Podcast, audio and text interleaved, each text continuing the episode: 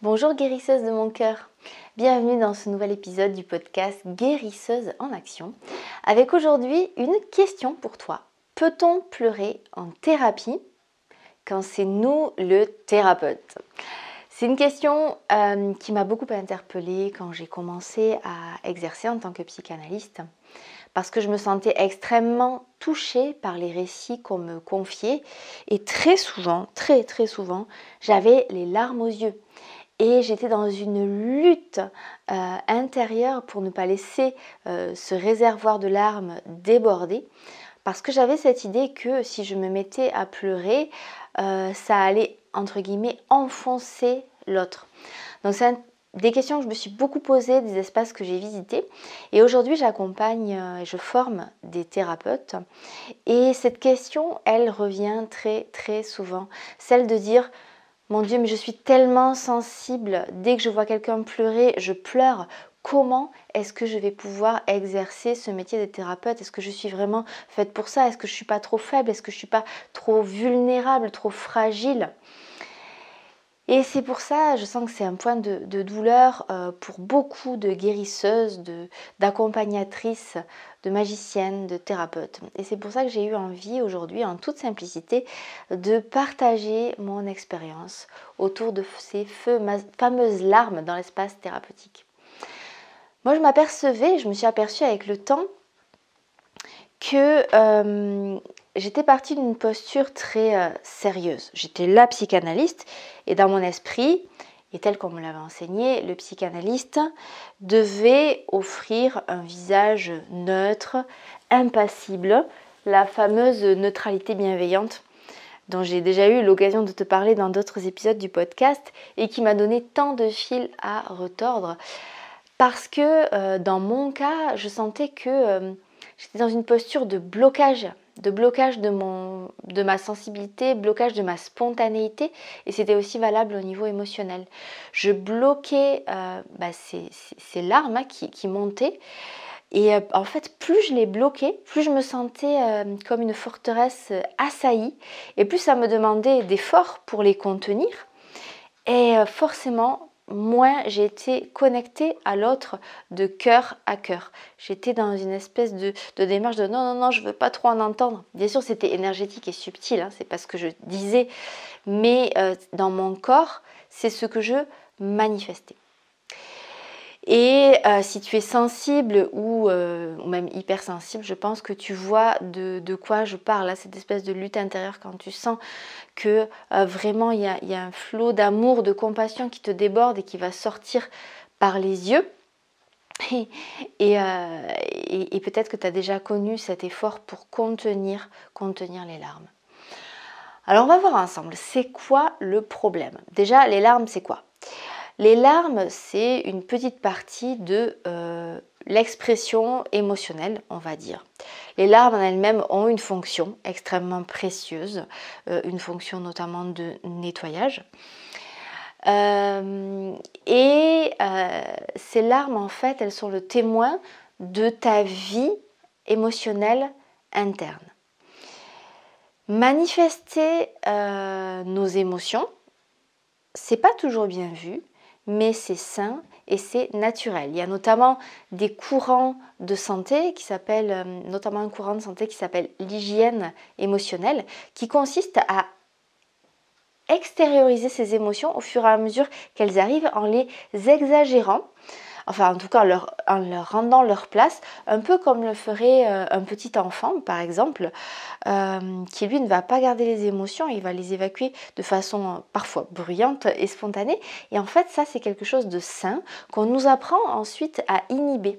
Et cette inhibition par contre elle est plutôt délétère pour, pour notre corps en général et pour notre système émotionnel. Parce que ce qui ne peut pas s'exprimer par les émotions va, trouver d'autres canaux pour s'exprimer et euh, ça peut être par exemple à travers des, euh, douleurs, euh, des pathologies corporelles. Donc les émotions en fait, elles sont plutôt mal vues et pourtant on a tellement, tellement besoin d'elles parce que ce sont aussi elles qui nous mettent en mouvement. Émotion, ça vient du latin emovere qui signifie mettre en mouvement. Et quand on est thérapeute, ressentir des émotions, et les exprimer, c'est la preuve qu'on est vivant. C'est la preuve qu'à l'intérieur de nous, il y a quelque chose qui respire, qui est en mouvement. C'est aussi le signal qu'il y a quelque chose qui écoute au-delà de nos oreilles et de notre tête et qu'on est présent avec tout notre être, avec tout notre corps. Alors il se trouve que euh, moi je suis thérapeute florale, donc je travaille avec les élixirs floraux et l'indication première des élixirs floraux, ce sont les souffrances émotionnelles. On travaille avec les émotions, c'est notre matière première. Si celui qui est en face de nous euh, ne parvient pas à verbaliser ses émotions, on se retrouve bien embêté. C'est notre matériau. Il y a d'autres thérapies qui vont travailler plus avec euh, les signaux du corps. Euh, je pense à des thérapies euh, plus physiques, ostéo, qui vont vraiment écouter le corps. D'autres thérapies qui vont écouter les mots. C'était le cas de la psychanalyse notamment, qui est une thérapie très mentale. Avec les fleurs de bac, on écoute les émotions. Donc forcément, quand on est dans ce champ thérapeutique et qu'on écoute les émotions, ben, en général, on entend des émotions et donc c'est un format de thérapie où on va être particulièrement en prise avec nos émotions et avec celles de ceux qui viennent nous voir. Un cabinet de thérapie florale, c'est l'espace où les émotions, l'espace par excellence où les émotions sont bienvenues. Donc en fait, il faut faire avec. Alors, euh, moi j'entends pas mal de, thérapeutes qui se disent mais ça craint si je me mets à pleurer en plein milieu de la séance. Euh, c'est un peu comme si je me noyais avec l'autre, ça va l'enfoncer. Peut-être qu'il va se dire mon Dieu, mon cas est tellement désespéré que euh, je fais même pleurer ma thérapeute. il y a vraiment euh, beaucoup de peur. il y a encore cette croyance que pleurer c'est être fragile, être faible, ne pas être solide. Et euh, moi, c'est vraiment une croyance que j'ai eue très très longtemps. Euh, il faut savoir que j'ai quand même mis à peu près 5 ans à pleurer en tant que patiente. Hein. Euh, pendant euh, ma psychanalyse parce que euh, j'avais profondément engrammé à moi cette croyance qu'il ne fallait pas pleurer, il fallait être forte. Alors je savais bien pourtant que c'était l'espace pour le faire, mais il y avait quelque chose qui se rejouait de mon histoire où je contenais absolument tout. Donc tu vois, je viens de très très loin en termes d'expression des émotions. Et pourtant, mon métier de thérapeute m'a amené à vraiment euh, vivre des expériences souvent inconfortables sur, euh, dans, ce registre-là et surtout m'a amené à euh, évoluer. Donc la première chose que j'aimerais te partager, c'est qu'il y a une différence entre des larmes qui te concernent toi ou des larmes d'empathie.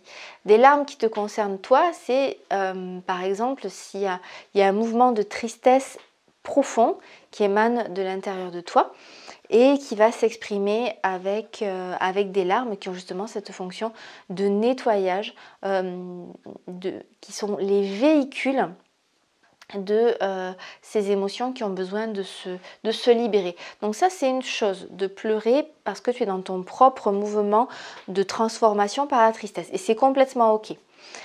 par contre, c'est moins ok de le vivre dans un espace thérapeutique qui est ouvert pour quelqu'un d'autre.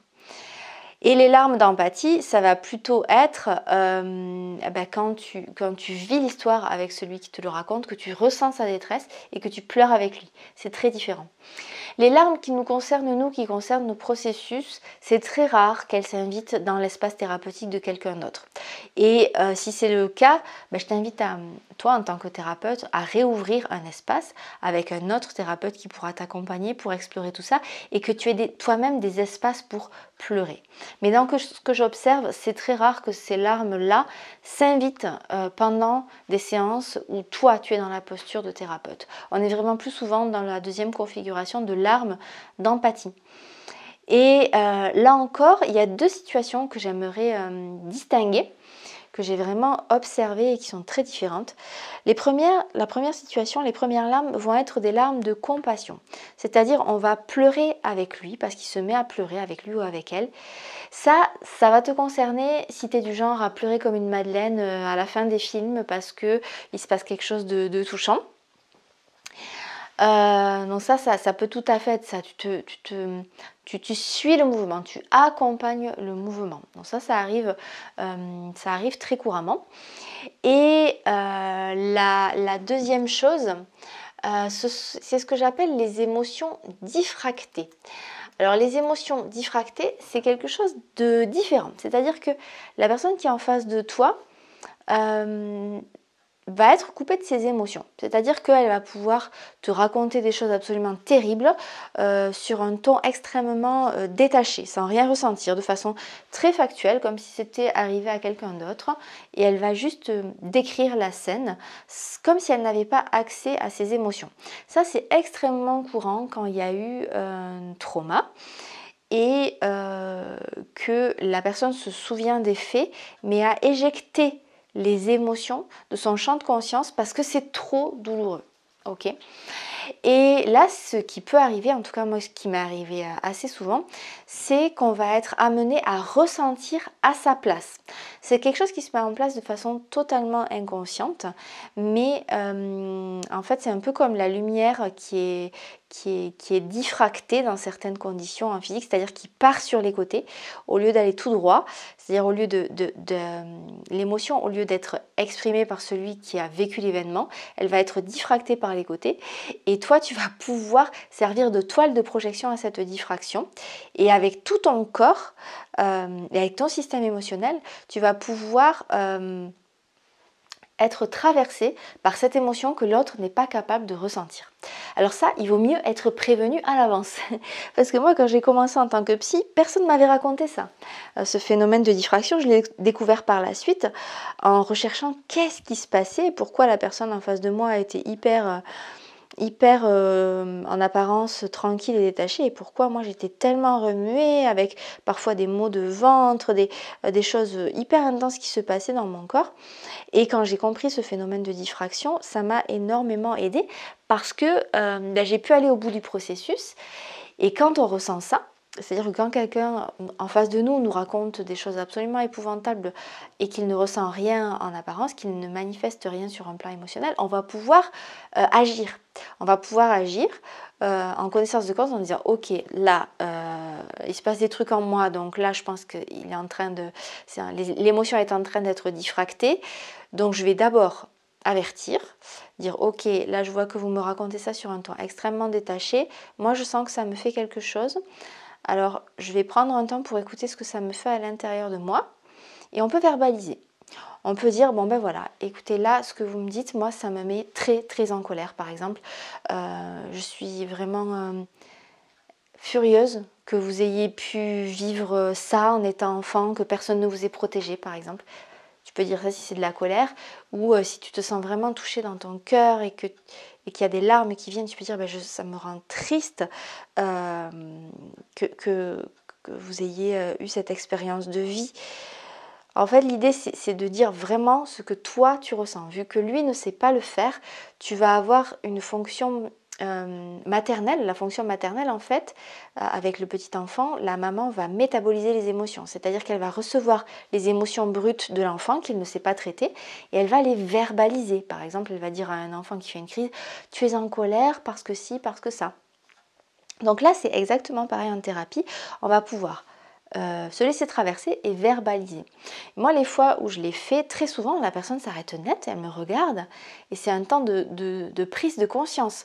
Et elle s'arrête net dans son discours euh, lisse, euh, et parfois, ça suffit à la reconnecter à ses émotions. D'autres fois, ça ne suffit pas. D'autres fois, la verbalisation ne suffit pas. Et encore une fois, tout ça, c'est pas des choses qu'on m'avait expliquées, c'est des choses que j'ai découvertes au fur et à mesure que j'étais traversée par ces phénomènes, euh, par ces phénomènes inconfortables en fait. Euh, et j'avais envie de te partager euh, une expérience où pour le coup, j'ai vraiment pleuré en tant que thérapeute et où ça a eu un effet euh, vraiment extrêmement bénéfique pour la transformation et pour l'évolution de la jeune femme qui était euh, en face de moi. Alors, la verbalisation ne suffisait pas avec cette jeune femme. Elle avait vécu une enfance extrêmement traumatique Et à l'âge adulte, un événement qui avait failli lui coûter la vie, une agression vraiment très violente, qu'elle me racontait, elle est venue me voir pour ça parce qu'on lui a dit dans tout le processus, judiciaire qui a suivi, on lui a dit de se faire suivre par un psy. Donc elle est venue me voir pour ça et elle me racontait ce qu'elle appelait euh, son accident. C'était pas un accident, hein, c'était euh, une tentative euh, de meurtre, hein, donc c'était pas un accident. mais en tout cas, c'est comme ça qu'elle arrivait à le nommer. Elle pouvait pas utiliser un mot plus fort que ça. Et elle me le racontait assez régulièrement, mais c'était toujours sur un ton extrêmement détaché, euh, comme quelqu'un qui, aurait vu la scène de l'extérieur.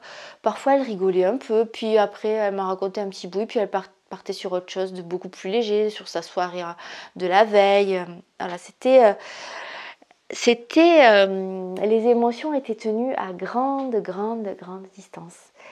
Et on a avancé comme ça pendant un moment et j'essayais de lui dire, de dire, écoutez là, ce que vous me dites, moi, euh, ça me touche, j'ai besoin de temps pour le pour l'accueillir. C'est ce qui est arrivé, c'est grave, c'est grave. Euh, celui qui vous a fait ça euh, doit être jugé. Parce qu'il y avait tout un enjeu autour, du procès aussi. Et hum, c'est comme si mes mots ricochaient sur elle. Ça, ne la, je sentais que ça, ne la pénétrait pas, ça ne la traversait pas. Bon, et puis après euh, plusieurs mois, voire même plusieurs années, euh, un jour j'ai senti que euh, les accès commençaient à s'ouvrir. Je sentais que vraiment la, relation, l'alliance thérapeutique était très bien installée. Et ce jour-là, elle était sur le divan. Ça, c'était un dispositif classique en psychanalyse c'était de, proposer à mes patients de, s'allonger, de se mettre dans un état de relaxation. Et dans cet état de, relaxation, il y a des souvenirs euh, traumatiques euh, qui remontent. Il y a des souvenirs traumatiques qui remontent. Et, euh, et depuis ces souvenirs traumatiques, ce jour-là, j'étais à côté d'elle et j'ai senti que je pouvais euh, vraiment y aller avec elle.